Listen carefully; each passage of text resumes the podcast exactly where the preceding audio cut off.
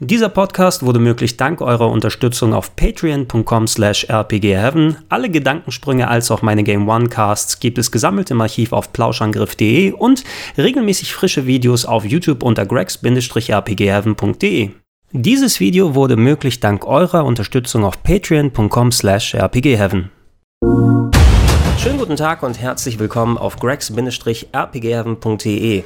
Gestern wurde endlich bekannt gegeben, welche die 20 Spiele sein werden, die ihr, wenn ihr in den Laden rennt am 3. Dezember 2018, 24 Jahre nach dem originalen Release der PlayStation und euch die PlayStation Classic Mini-Konsole holt. Ähm, angekündigt wurde das Gerät, das ja ähnlich wie wir schon von anderen Herstellern äh, bei Nintendo mit dem Nintendo und Super Nintendo Classic Mini, das C64 Mini hatten wir ja auch noch oder ähm, das Neo Geo Mini, was vor kurzem rausgekommen ist. Sony hatte angekündigt, dass sie auch eine eigene Retro-Konsole machen werden. Was sie aber noch nicht gesagt hatten, war zur Ankündigung, welche Spiele drauf sein werden. Die Liste steht jetzt fest und ähm, da ich einige Anfragen dazu bekommen habe, einige Leute wollten wissen, hey, was ist jetzt mit den Spielen, die drauf sind? Ist da alles drauf, was drauf sein sollte eigentlich von den Klassikern aus her? Einige der Titel sagen mir nicht wirklich was. Ähm, werdet ihr in diesem Video eine kleine Übersicht über die Titel bekommen, denn ich habe den Großteil gespielt. Ich kann ein bisschen meine Erfahrungen wiedergeben.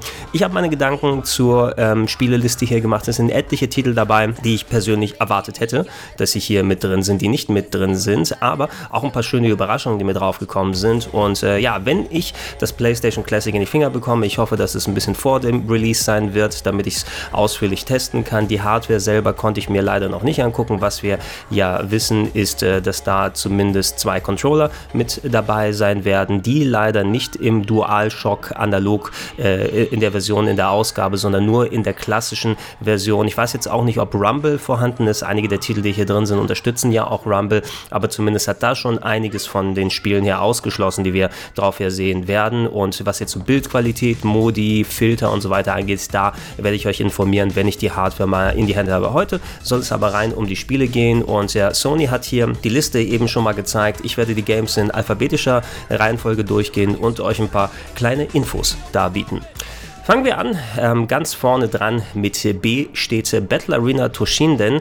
Ein Titel, den ich nicht unbedingt jetzt hier drauf hätte haben müssen auf dem PlayStation Classic Mini. Ähm, Battle Arena Toshinden war zum Launch der PlayStation 1 quasi die Antwort von Sony, entwickelt vom ähm, Hersteller Tamsoft auf äh, Virtua Fighter von Sega. Virtua Fighter war ja das große 3D Beat'em Up, Polygon Beat'em Up, was so das Genre revolutioniert hat, war aber zum Release des Saturns, äh, der ja so kurz vor der PlayStation 1 stattgefunden hat, mit einer nicht so guten Umsetzung auf dem Saturn ausgestattet worden. Verglichen mit dem Arcade-Original hatte Virtua Fighter da ähm, äh, weniger Frames, ähm, die Animationen sahen nicht so ganz hübsch aus und äh, vor allem texturiert war der Titel sowieso nicht. Also hatte das auch vom Look and Feel her ein bisschen sowas von wegen Sparflamme. Dagegen war Battle Arena Toshinden eben ein ziemlich gut äh, damals anzuschauendes Spiel. Ähm, die Figuren waren schön detailliert, ähm, die Grafik war äh, damals für für den Vergleich eben direkt mit Virtua Fighter um einiges drüber. Ähm, Toshinden hat auch ein bisschen was innoviert. Die haben den Sidestep eingeführt in die äh, Polygon Beat'em Ups, sodass man auch ein Gameplay-Element äh, da mitbekommen hat, was häufig kopiert und, und äh, mitgenommen wurde von vielen anderen 3D Beat'em Ups. Das Spiel selbst allerdings konnte spielerisch nicht so ganz mit Virtua Fighter mithalten. Es war so eins, da spielst du mal kurz ein bisschen, haust ein paar Runden durch, genießt die Grafik, genießt die Musik, die ganz cool gewesen ist, direkt von CD abgespielt, aber so richtig Relevanz hatte der Titel nicht unbedingt. Ähm, ich hätte, wenn ein Tushinden hätte drauf sein müssen, wahrscheinlich auch eher die Fortsetzung genommen, die natürlich um einiges nochmal verbessert hat, abgedatet hat. Es gab noch einen dritten Teil auf der PlayStation 1. Ich glaube, der ist nur in Japan rausgekommen. Ich hatte zumindest die japanische damals und äh, mit den Jahren ist die Serie leider sowieso in Vergessenheit geraten. Also wir haben aller spätestens gab es noch einen PS2-Teil, da bin ich mir gar nicht mehr sicher, aber das ist so eine, man hört von Tushinden noch maximal, wenn vom Launch der PlayStation 1 gesprochen wird, aber der Titel hätte hier nicht mit drauf sein müssen, nur wirklich für die Puristen her.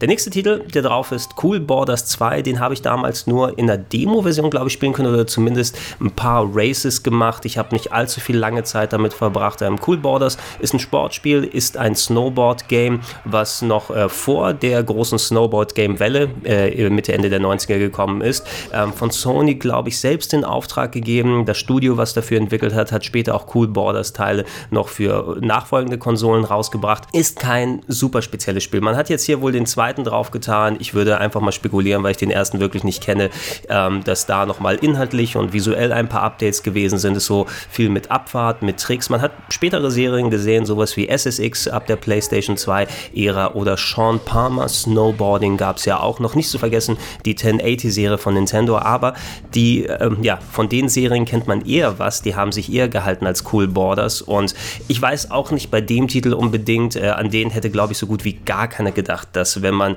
in Sachen Extremsport hier was haben möchte, dass man Cool Borders unbedingt dran mit hat. Da hätte es bessere Alternativen gegeben, wie beispielsweise die Tony Hawk Spiele, die hier gar nicht vertreten sind auf dem PlayStation Classic Mini. Dafür hat eben für Cool Borders Sony direkt selber die Lizenz und äh, da hat man wahrscheinlich eher weniger nochmal irgendwie an rechte Leute dann Mails rausschicken müssen, mit denen verhandeln müssen. Also es ist schade, dass man sich für Extremsport, den Vertreter hier für Cool Borders entschieden hat, anstatt Tony Hawk. Spielen kann man es wahrscheinlich heute noch für ein paar Minuten, aber das hätte ich auch nicht wirklich drin gebraucht. Ähm, danach haben wir Destruction Derby von Psygnosis entwickelt, die ja Sony, äh, von Sony geschnappt wurden zu Anfang der PlayStation-Ära und für einen großen Teil von vielen coolen Spielen gesorgt haben. Ähm, gerade zu Beginn Destruction Derby hat einen sehr schönen Eindruck gemacht, war eines der Spiele, die auf der Demo-Disc drauf gewesen sind mit ähm, ja, äh, Racing als auch Destruction Derby Modi. Es gab äh, sehr schön diese verformbare Karosserie, diese Splitter, die ja abgegangen sind. Das sah sehr beeindruckend für die damalige Zeit aus und war auch ein ziemlich unterhaltsames Spiel, muss ich sagen. Auch hier hätte ich wie bei den anderen Sachen lieber den Fortgänger gesehen als die Fortsetzung. Den Nachfolger Destruction Derby 2, der hat nochmal grafisch eine Schippe draufgelegt, besseres Streckendesign bei den äh, Rennstrecken gehabt und äh, allgemein hat sich ein bisschen fescher gespielt, aber ähm, dagegen sage ich nichts. Ich persönlich hätte auch ganz gerne ein Destruction Derby hier gesehen und wenn es der erste Teil ist, dann ist es eben der erste Teil. Alles in Ordnung. Äh, Final Fantasy VII, natürlich einer der Titel, der bereits angekündigt wurde, gehört auch aufs PlayStation Mini drauf. Eines der großen Rollenspiele, die damals die, die Nadel des Erfolges von Nintendo Richtung Sony gepackt haben. Ein Game, was ähm, viele Leute dazu bewegt hat, eine PlayStation zu kaufen. Ich habe sogar meine PlayStation damals wegen diesem Spiel umbauen lassen, ähm, damit ich die US-Version genießen kann, denn die deutsche Version 50 Hertz Balken, langsame Spielgeschwindigkeit, nicht so besonders gute Übersetzungen, die konnte ich natürlich dementsprechend damit genießen. Ähm, über Final Fantasy VII wurde viel gesagt. Ich hatte es persönlich in meiner Top 101 der Rollenspiele innerhalb der Top 10 gehabt. Immer noch ein großartiges Spiel. Das Remake wird gerade gemacht, ist aber noch einige Zeit lang hin. Ähm, das Game kriegt ihr auch, wenn ihr es äh, anderswo spielen wollt. Es gibt ja die PS4-Version mittlerweile, es gibt das für PC, es gibt die PSN-Varianten, in denen ihr es downloaden könnt für PS3, Vita, PSP und andere Geräte, auf denen sie spielbar sind. Ähm, also ich hätte Final Fantasy VII auf jeden Fall hier mit drauf gesehen. Ein bisschen schade, dass keine anderen Final Fantasies drauf gelandet sind. Ähm, zumindest sowas wie Final Fantasy Tactics wäre cool gewesen, was so eine andere, ja, eine andere Kategorie, eine andere Gattung Strategie-RPG vom Spiel her gewesen wäre. Immer noch der Final Fantasy Name, aber auch eines der Ausnahmespiele hier auf der Konsole und äh, Final Fantasy 8 und 9 wären es auch durchaus wert gewesen, hier drauf zu sein, wenn man eine RPG-Repräsentation bei 20 Titeln haben würde von der Final Fantasy Serie. Bin ich aber okay damit, dass Final Fantasy 7 hier mit dabei ist. Eine kleine Überraschung, die hätte ich nicht unbedingt direkt gesehen, aber eigentlich ist es logisch, dass es mit drauf ist, ist das erste GTA, Grand Theft Auto für die PlayStation 1. Ähm, vor GTA 3 gab es ja die beiden Vorgänger, GTA und GTA 2, die noch anders optisch äh, funktioniert haben. Das waren Top-Down-Games, die zwar schon viel von den Gameplay-Elementen drin hatten, die wir seit GTA 3 in der Serie ja, dann für gang und gäbe nehmen. Die gab es schon im Vorgänger, Missionen annehmen am Telefon, ähm, dass man eine einigermaßen große Spielewelt hat, auf der man unterwegs sein kann. Es gab einen Port, das Spiel war ja ursprünglich für den PC auf die PlayStation 1, wurde häufig mit ähm, zusammen im, im Doppelpack verkauft, inklusive des Add-ons GTA London. Ich glaube, das ist hier nicht dabei. Es wurde zumindest nur von dem normalen GTA gesprochen. Ich persönlich, ganz, ganz persönlich daraus, ich bin kein besonders großer Fan der Ur-GTAs. Ich weiß, das sind coole Spiele, die haben damals eben auch die Grundlage geliefert für den großen Erfolg später. Nur die Top-Down-Perspektive war mir meist ein bisschen zu restriktiv. Vor allem, wenn du Auto gefahren bist, konntest du oft nicht sehen, wo du dann abbiegen kannst. Oder ich hatte auf jeden Fall immer das Gefühl, dass ich so ein bisschen Übersichtsprobleme da habe und bin nie so richtig reingekommen.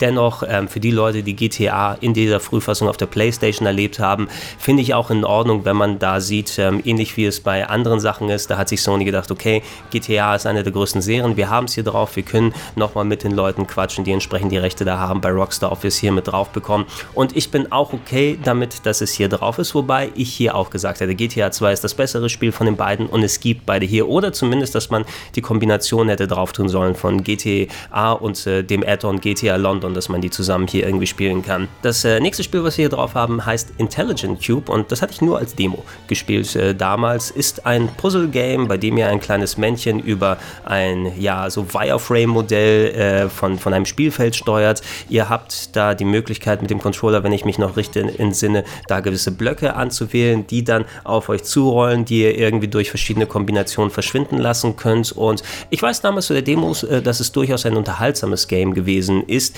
Ähm, ist auch tatsächlich ein Geheimtipp, muss man sagen. Ne? Also dieses Spiel wird immer gerne genannt, hey, so Puzzle-Games, die damals zur PlayStation 1-Ära richtig cool gewesen sind, die vielleicht so ein bisschen in Vergessenheit geraten sind.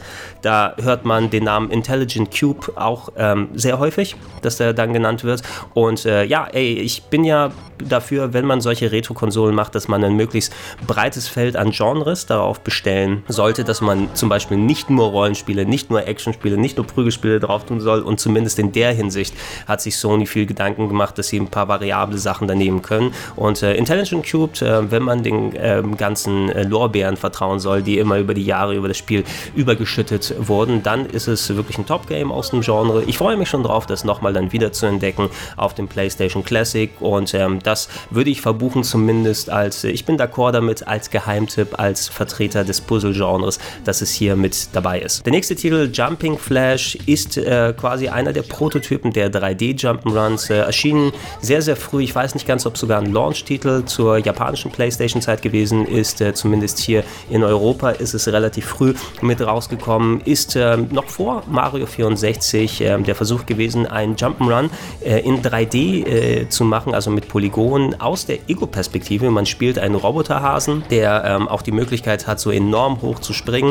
ist da in eher weitläufigen Leveln unterwegs und ähm, dieses Spiel, da muss man erstmal gut drauf können, weil du teilweise eben ähm, zu der damaligen Zeit, weil es sowas nichts Vergleichbares gab. Äh, ich weiß noch von Leuten, denen teilweise ein bisschen schwindlig geworden ist, ne? durch die äh, vielen verschiedenen Sprungeinlagen, die man hat, aus der Ego-Perspektive ganz weit hochspringen und äh, teilweise durch die abstrakten Level da durchgehen. Ich habe es nie komplett durchgespielt, damals eine Zeit lang gezockt. Mein Bier war es nicht so richtig und ich fand eben für einen frühen 3D-Jump'n'Run-Versuch war es in Ordnung, aber diese Formel wurde natürlich verbessert und abgedatet und äh, richtig schön und rund gemacht seit den Mario 64 Spielen, wo sich die Leute eher daran orientiert haben. Es gab auch einige Sequels zu Jumping Flash 2 auf der PlayStation 1. Kann jetzt nicht sagen, ob der zweite Teil sich hier eher gelohnt hätte als das erste Jumping Flash, weil da hast du natürlich eventuell nicht so ganz die Nostalgie von den Leuten, die es damals gespielt haben. Ähm, die meisten Leute kennen Jumping Flash eben als eins der Games, das man mitgenommen hat, weil man am Anfang noch Spiele für die PlayStation haben wollte und es sehr ungewöhnlich gewesen ist. Äh, der dritte Teil, wenn ich mich nicht irre, sollte auch eventuell nur Japan exklusiv sein, also weiß ich auch nicht, ob man da eher hin hätte gehen sollen ist in Ordnung, dass es mit dabei ist. Man hätte sich aber auch wesentlich ähm, anders orientieren können, gerade in 3D-Jump'n'Run-Sicht. Ähm, es ist kein Crash Bandicoot dabei, es ist kein Spyro the Dragon dabei, es ist keine von den eher kleineren Serien dabei. Croc ist äh, nicht mit beigefügt worden, du hast kein Gags und so weiter. Und zumindest ein Crash Bandicoot hätte ich eher lieber gesehen. Man versteht es vielleicht ein wenig, weil gerade ja diese Remakes rausgekommen sind und ähm, Sony sich bei vielen Spielen hier gesagt hat, hey, wenn es gerade Remakes gibt oder Updates in Arbeit sind, dann nehmen wir vielleicht andere Spiele hier rein. Aus Nostalgiegründen ist Jumping Flash in Ordnung, weil es eben das Launch-Line-Up nochmal befüttert hat, aber aus ähm, Komplettierungsgründen ist es einfach ja, nimmst den Platz weg für ein Spiel, was es wesentlich mehr verdient hätte. Metal Gear Solid ist hier drauf und äh, da kann man sagen, hier auch wieder absolut verdient. Ich glaube, das einzige Konami-Spiel, wenn ich mich nicht irre, ich muss gleich nochmal durch die Liste hier durchschauen,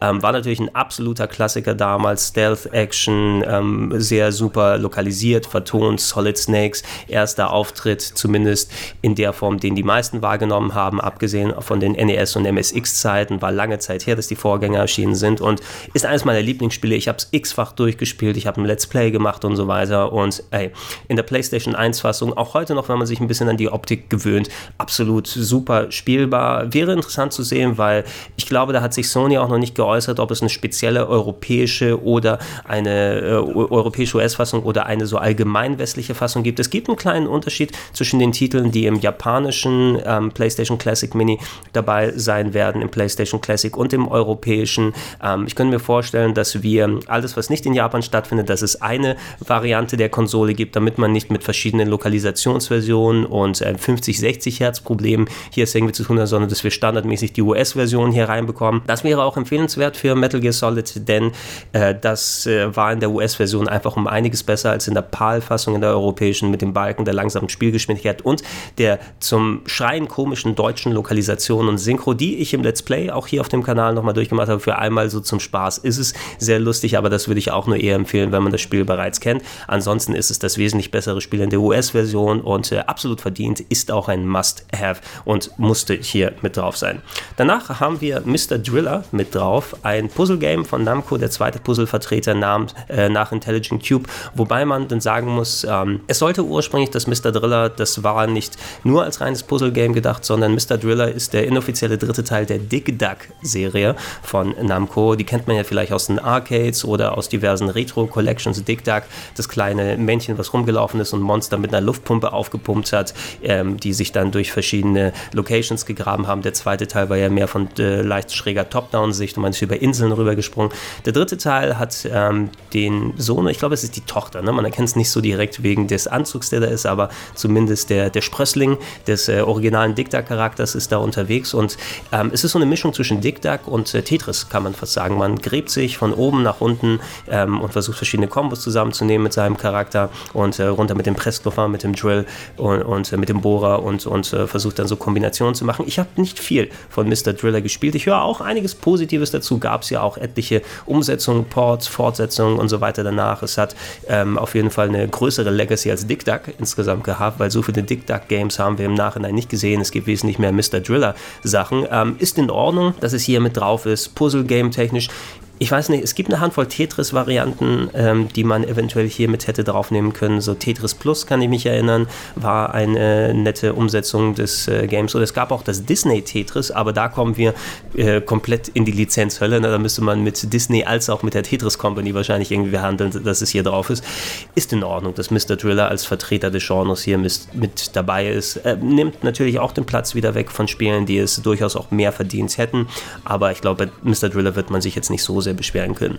Absolutes Must-Have ist das nächste Oddworld Apes Odyssey. Ein absoluter Klassiker ist damals quasi richtig verbunden gewesen mit der PlayStation 1 als äh, Titel, den man haben muss. Es gab natürlich die Fortsetzung Apes Exodus, aber hier Apes Odyssey ist auch mehr als gut genug, dass es hier mit drauf sein kann. Ähm, ist in etlichen Musikvideos aufgetaucht. Es gab ein, was war es? Ich kenne leider nicht mehr die Band, aber ähm, Ape von Apes Odyssey ist zum Beispiel auch in diversen Musikvideos dann, dann aufgetaucht und hat mitgetanzt mit der Band und Eiffel 65 hat über den Titel und so weiter gesungen. Ist ein Game, was so ein bisschen den Cinematic Platformer bedient hat, äh, in Art wie äh, Another World oder Flashback mit äh, schöner Renderoptik, mit einem eigenständigen Design. Ape, äh, Mudo, ein Mudokon, ein Alien, was versklavt wurde und versucht aus seinem Gefängnis zu fliehen, bevor es zu Essen verarbeitet wird, aus der seitlichen Perspektive, mit sehr viel Emotes dabei. Man konnte, man hatte dedizierte Knöpfe, um mit kommunizieren mit anderen Leuten. Es gab sogar eine Furztaste. Das war so der große Gag, den man damals noch da nach vorne gepackt hat. Ähm, ein sehr schönes Spiel, ja, ähm, es gab ein Remake mit äh, New and Tasty, wo die Optik ein bisschen aufgewertet wurde, aber das äh, negiert das Original nicht. Das finde ich immer noch sehr gut ausschaut durch die Renderoptik und äh, ist ein kniffliges Spiel, aber man kann da einigermaßen gut reinkommen und äh, ein verdiente Edition hier auf dem PlayStation Classic Mini. Ähm, der nächste, äh, das nächste Game, der nächste Part, der hier dabei ist, Rayman. Das originale Rayman ist hier mit drauf. Wir kennen die etlichen Fortsetzungen, die gekommen sind.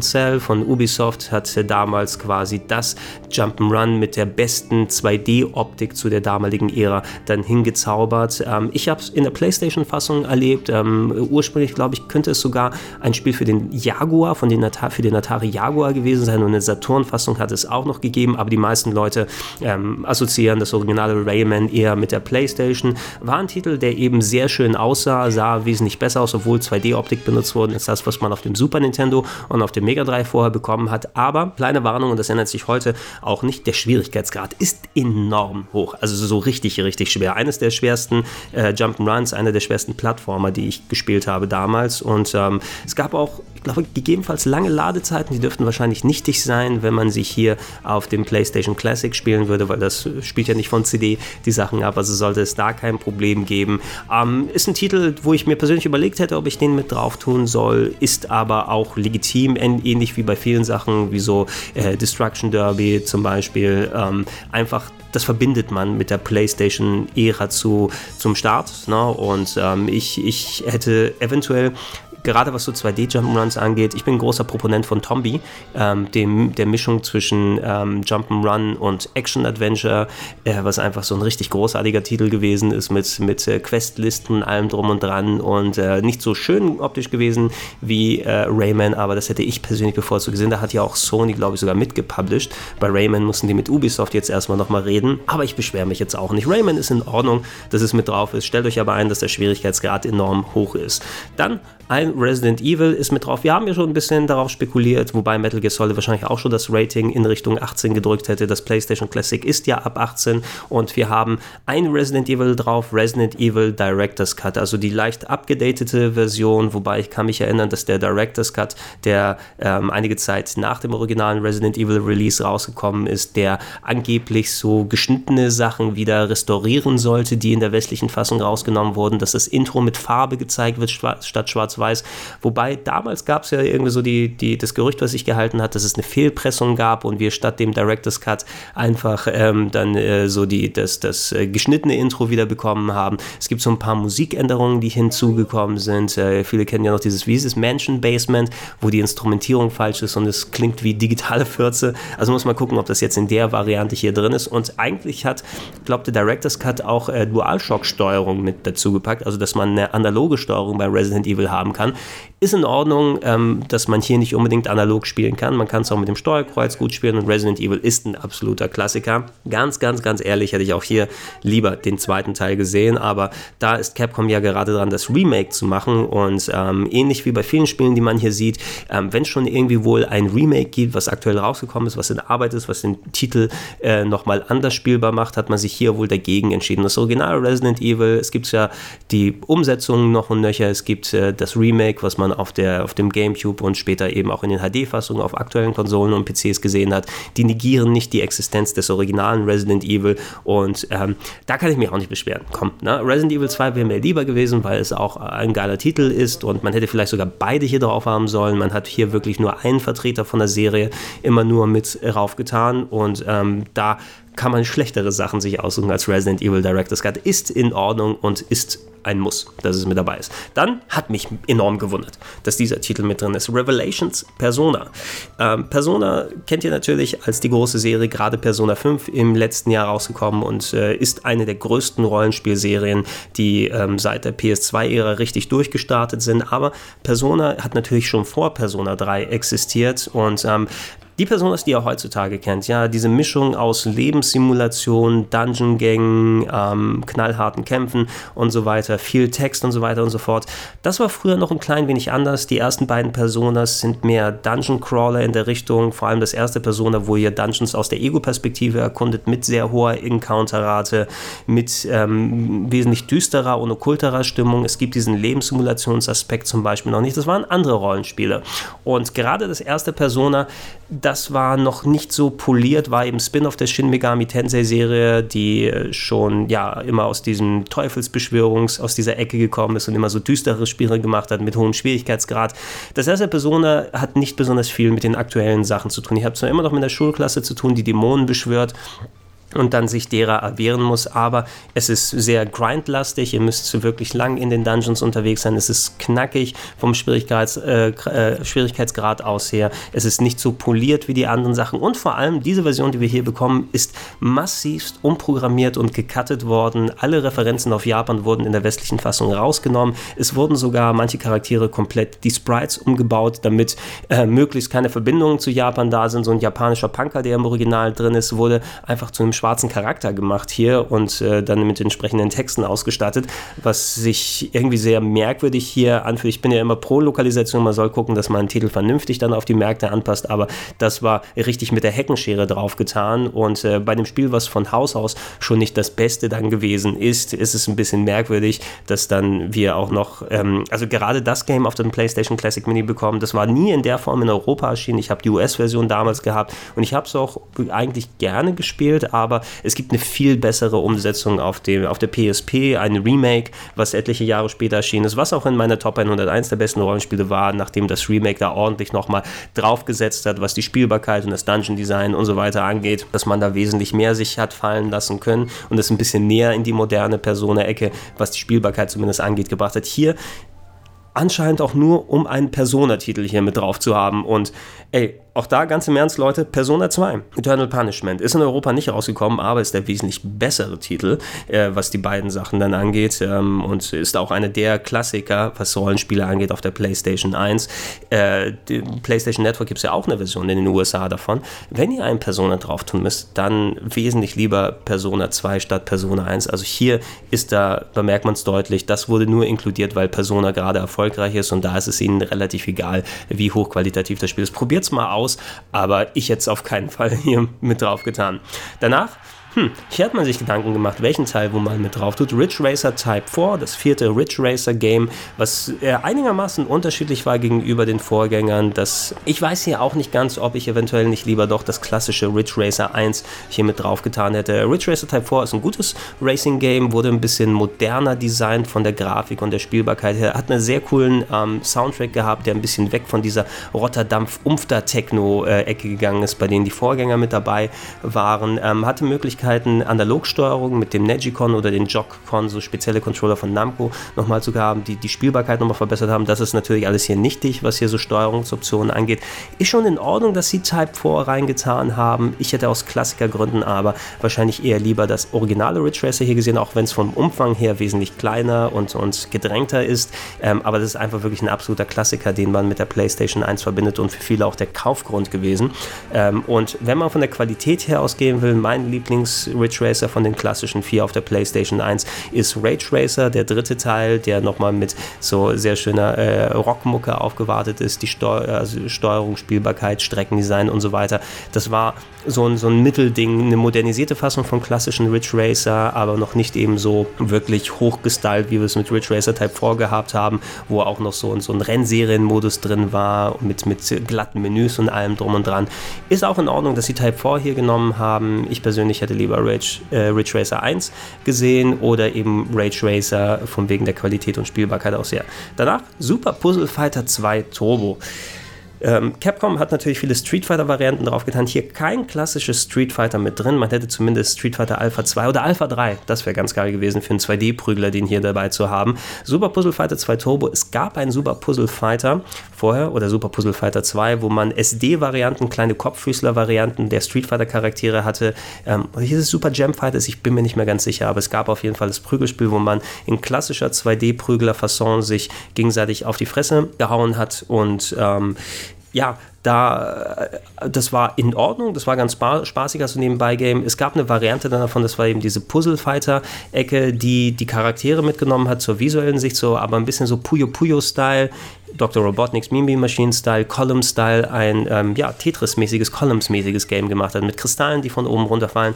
Ist ein nettes Puzzle-Game, ähm, ist ein bisschen anders als jetzt Intelligent Cube oder Mr. Driller, wie wir es hier haben, aber ist auch schon das dritte Puzzle-Game, das wir hier drin haben. Hier hätte ich ehrlich gesagt lieber einen 2D-Prügler gesehen von den Sachen, die hier drauf sind. Ist ein gutes Spiel, Super Puzzle Fighter 2 Turbo, äh, keine Frage, aber ähm, da hätte ich auch etliche andere Spiele hier gesehen. Anstatt das dritte Puzzle-Game hätte ich lieber einen 2D-Prügler gehabt. Kann man hier drauf tun, muss man nicht unbedingt. Siphonfilter ist hier ebenfalls mit dabei und das ist ganz cool, dass sie es mit reingetan haben. Siphonfilter war immer so das westliche Äquivalent zu Metal Gear Solid, damals noch vor ähm, Splinter Cell Zeiten. Splinter Cell ist ja eher zur Xbox-Ära dann dazu gekommen. Siphonfilter ist von Sony ähm, gepublished worden. Es gab drei Teile auf der PlayStation 1. Hier auch okay, dass der erste Teil dabei ist, auch wenn die anderen zwei ganz cool sind, aber den ersten haben die meisten gespielt. Ähm, ja, stellt euch einfach eine, eine westliche Variante von Metal Gear Solid ein bisschen vor, wobei der Fokus ein bisschen anders ist als bei Metal Gear und nicht ganz so redelastig, aber es ist ein schönes Stealth-Action-Spiel, was damals eben auch eine große Fangemeinde gefunden hat.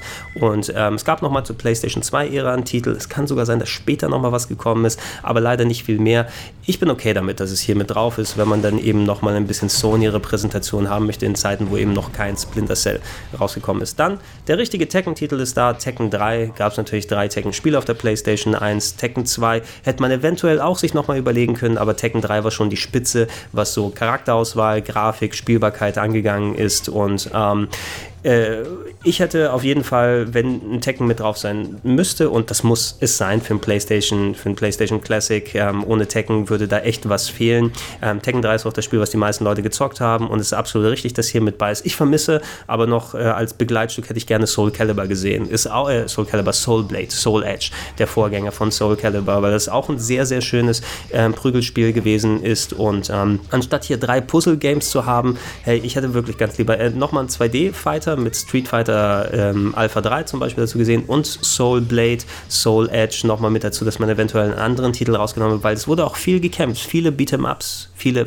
Fighting Games gab es auf der PlayStation 1 und die sind hier arg unterrepräsentiert, nur mit Tekken 3. Immerhin hat man aber auch das mit drin hier, was die Leute am ehesten kennen und dabei haben wollen. Dann Tom Clancy's Rainbow Six also der einzige Titel, den ich nicht gespielt habe zu der damaligen Zeit, ist auch, ich habe mir kurz Wertungen angeschaut, so die Fanwertungen liegen bei 40 bis 50 Prozent.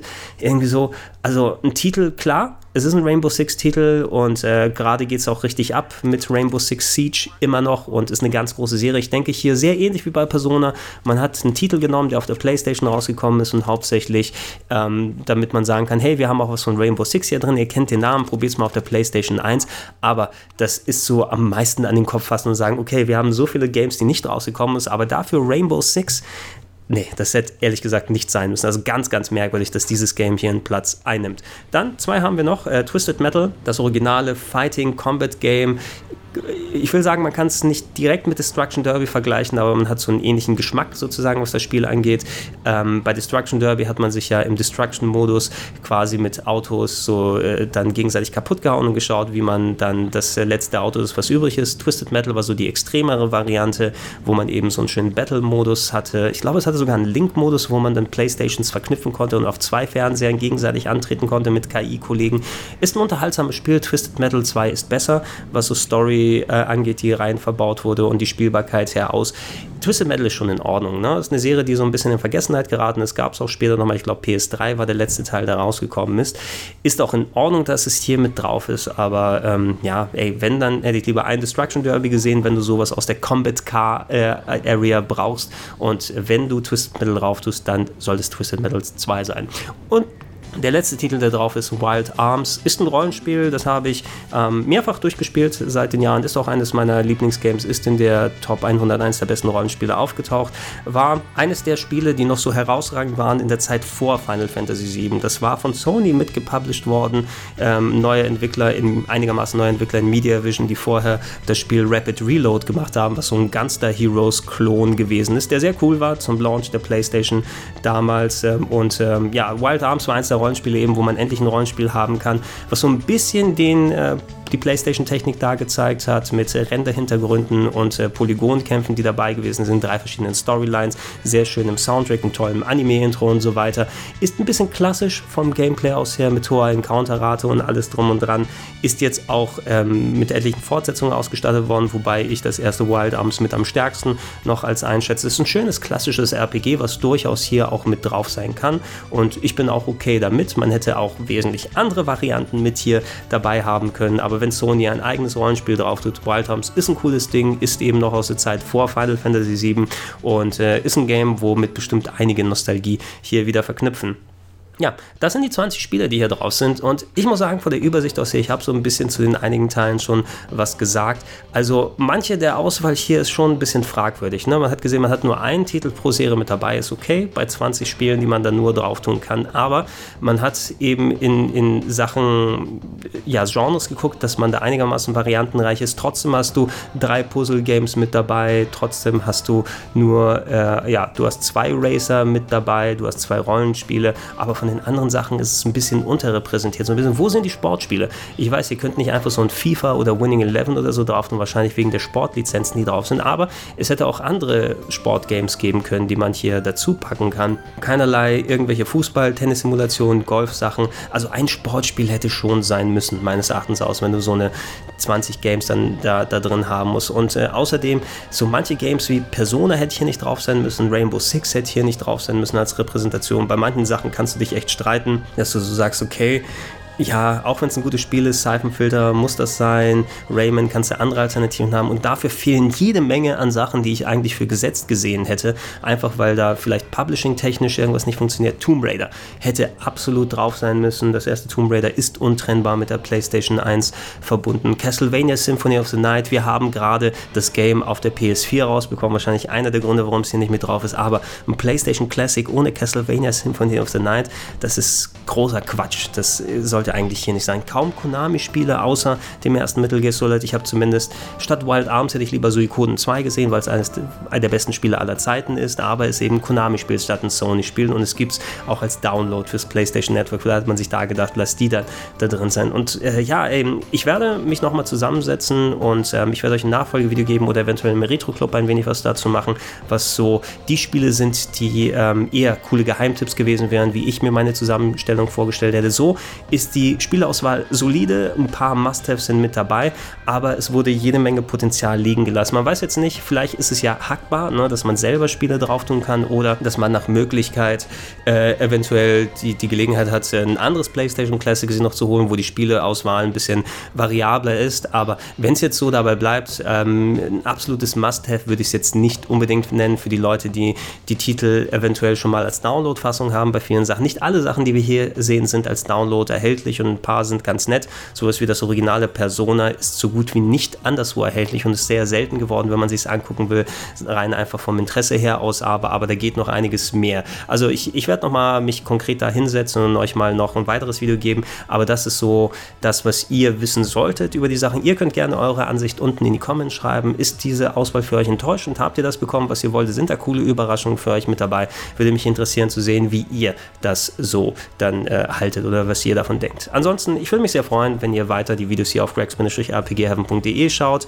Äh, dazu noch natürlich, ähm, wenn ihr Podcasts haben wollt, Podcast-Varianten wie von diesem Video hier, aber auch von anderen Sachen, die ich auch hier und bei Rocket Beans und vorher gemacht habe auf plauschangriff.de und natürlich, äh, ich würde mich sehr freuen, wenn ihr äh, mich supporten würdet unter patreon.com slash rpgheaven mit dem kleinen Betrag monatlich. Das hilft es mir, solche Videos, Audioversionen wie das hier zu erstellen und natürlich noch viel mehr schönen Krimskrams für euch zu machen. Ich war der Gregor, ich bedanke mich fürs Zuschauen und Zuhören. Bis zum nächsten Mal. Schön.